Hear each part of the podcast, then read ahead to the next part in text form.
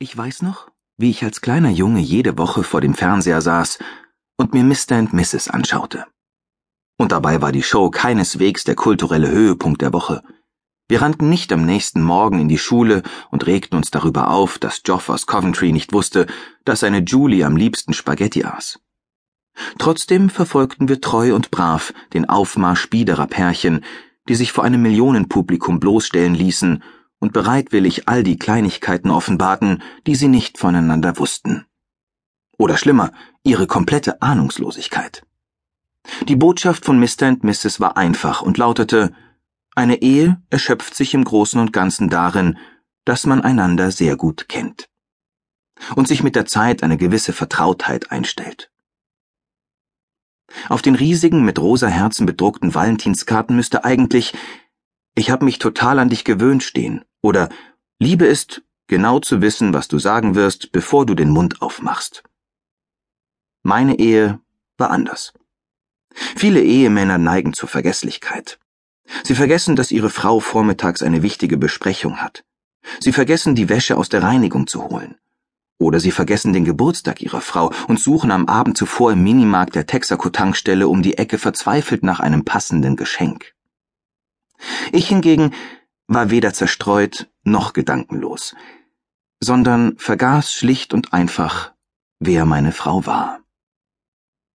Ihr Name, ihr Gesicht, unsere gemeinsame Geschichte, alles, was sie mir je erzählt hatte, alles, was ich je zu ihr gesagt hatte, war gelöscht. Und nichts deutete mehr darauf hin, dass sie überhaupt existierte. Bei Mr. und Mrs. hätte ich wohl eher mäßig abgeschnitten.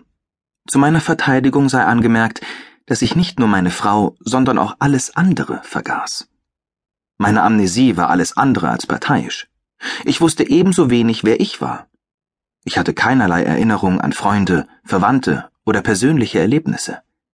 Ich wusste nicht einmal mehr, wie ich hieß. Als es passierte, sah ich allen Ernstes nach, ob mein Jackett vielleicht mit einem Namensschild versehen war, aber da stand nur Gap. Mein bizarres Erwachen geschah in einem Zug der Londoner U-Bahn. Es war ein nieselgrauer Nachmittag im Herbst, wie ich mit einigem Befremden feststellte. Es traf mich weder ein blendender Blitzschlag noch eine Welle der Euphorie. Mich beschlich lediglich leise Verwirrung darüber, wo ich mich befand und wohin ich wollte. Hounslow East stand auf dem Schild vor dem verschmierten Fenster, als der Zug an der nächsten Station hielt doch es stieg niemand ein oder aus. Vielleicht handelte es sich ja nur um einen vorübergehenden Blackout. Vielleicht verspürte dieses gähnende Nichts ja jeder, der nach Hounslow East kam. Aber dann wurde mir klar, dass ich nicht nur nicht wusste, wohin ich unterwegs war, sondern mich auch nicht entsinnen konnte, woher ich kam. Panik kroch mir ins Genick. Mit mir stimmte etwas nicht. Ich muss nach Hause, mich ins Bett legen, nur wo ist zu Hause? Ich weiß nicht, wo ich wohne.